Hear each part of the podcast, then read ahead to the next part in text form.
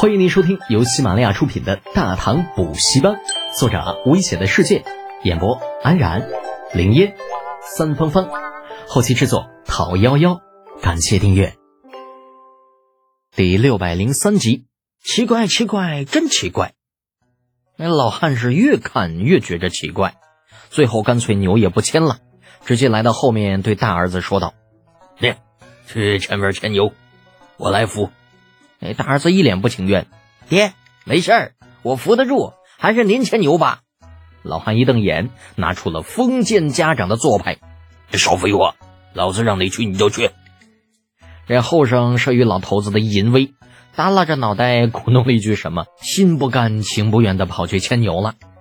等犁杖再次动起来的时候，老汉终于明白，那为什么大儿子不喜欢去牵牛了，因为这犁。啊，真的是很轻松啊，太轻了，就嗯，走在后边只需要轻轻的扶好方向就可以了，根本不用多使劲儿。而相对来说，走在前面牵牛那就要麻烦许多，不仅要控制牛的方向，还要使劲儿牵着牛往前走。怪不得这小子不想去牵牛，原来根子在这儿呢。行行复行行，很快属于老汉的地便到头了。前面牵牛的老大转了回身，打算帮着老头子把犁拔出来，重新再插一次。结果老汉却是摆摆手，一脸认真：“不着吗？你先牵着牛往回转，我看这犁头似乎还有些花头，嗯，应该是不耽误转弯。”事实证明，啊，这老汉果然猜对了。新犁在转弯的时候，果然不用再像以前那样需要把整个犁给拔出来，省劲儿不说，还省下了不少的时间。神器，这就是神器呀！原来这侯爷使的东西跟咱普通百姓使的不一样啊！呃，怪不得侯爷看上去细皮嫩肉的，感情人家嗯，在家里边耕地一点都不费劲儿。老汉心中对于李浩充满了羡慕。但却丝毫没有把这里占为己有的想法，一路胡乱琢磨，那一路往回走。等走到之前与李浩等人相遇的位置，却发现这田埂上除了自家婆娘以及二儿子和三儿子之外，再也没有了其他人。老汉一下就慌了，紧张的吼道：“我的娘！侯爷人呢？走了。”啊，被已经有些驼了的老妇人笑逐颜开，一边逗着小屁孩，一边说道：“这走了。”这老汉瞅瞅手里的梨，脑子直发懵：“这、这、这怎么走了呢？这、这梨还在咱们这儿呢。”爹，侯爷说送咱们了，送咱们了。这这么好的梨送咱们了，你你没骗咱呐？啊？老汉那声音不自觉高了八度。妇人喜滋滋的说道：“那还有假？人家侯爷亲口说的。刚才他可是亲眼看着自家男人和儿子俩人配合着，只用了以前一半的时间就拉了一趟犁，心中对这犁的好坏早已经有了了解。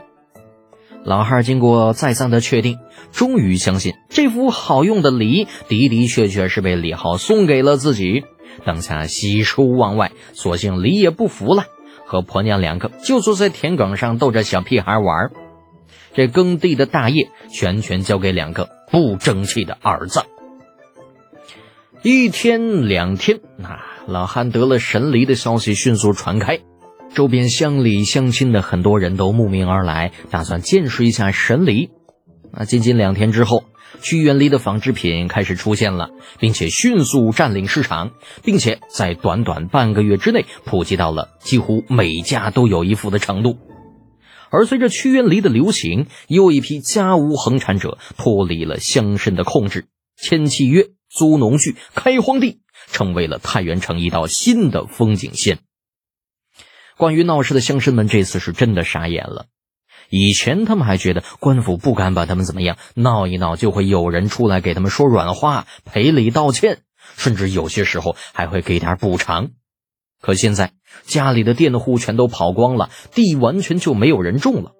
你想找官府吧，又因为前些日子闹得太凶，现在实在是拉不下面子。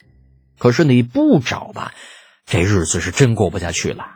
老大的田地就那么荒在那儿，眼看一天天被杂草填满，你说不心疼，那是假的。更可怕的是，官府在这个时间段又开始颁布新的政令，为了杜绝漏税的问题，整个太原府开始田亩普查。普查过后，按照实际拥有的田地数量上缴粮税。这一日，刘家大宅的外面聚集了数位重量级的乡绅大佬。放在以前，可以说跺跺脚，整个太原城都会抖上三抖的人物，基本上都已经聚齐了。但是望着那高高大大的门庭和门口凶神恶煞的守卫，这些个大地主们却又有些怯步。里边那位可是杀人不眨眼的人物啊！堂堂一县之主，有着荥阳正式背景的大佬，那都是说杀就杀，说弄死就弄死。就自己这小门小户的。万一把里边那位给惹毛了，那可怎么办呢？此时重要的已经不是合作社如何如何如何，而是谁第一个进去触那位侯爷的眉头。在门口徘徊了半晌，有人说道：“嗯，要不咱们还是先回去吧？不行，绝不能回去。为什么呀？”那事情都到这个份上了，老子认命还不行吗？有人要走，自然有人会拦。就在众人意见不一、各持一词的时候，一位四旬左右的中年人站了出来：“诸位不要吵了，眼下大家伙基本上都到了生死存亡的关头，如果再不团结一点，那只怕祖宗家业很快就要毁于旦夕之间呐！老刘啊，那你说怎么办呢？”这进又不敢进，走又不甘心，难道就在这儿干耗着？刘姓中年人摇了摇头，哼，干耗肯定是不行的。别说我们坚持不下去，就算我们能坚持，那万一惹得里边那位不痛快，大家免不了都要倒霉啊。那那怎么办呢？这总不能连人家的面都没见着，就这么灰溜溜的回去吧？我进去。刘姓中年人语出惊人。但是，我需要有人跟着我一起啊！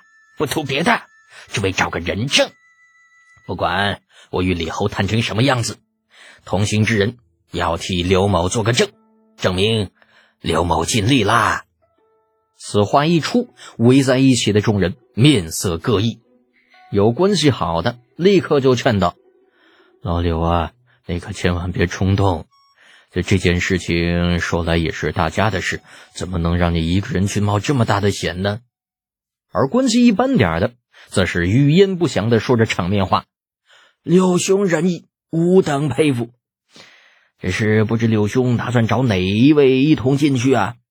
那至于关系差的，自然是什么都不用说，冷眼旁观就是了。那柳星中年人苦笑连连，摇头不语。在场这么多人。真要论起家当，他肯定不是最多的。但若是说起远近，他家的地却是距离太原城最近的。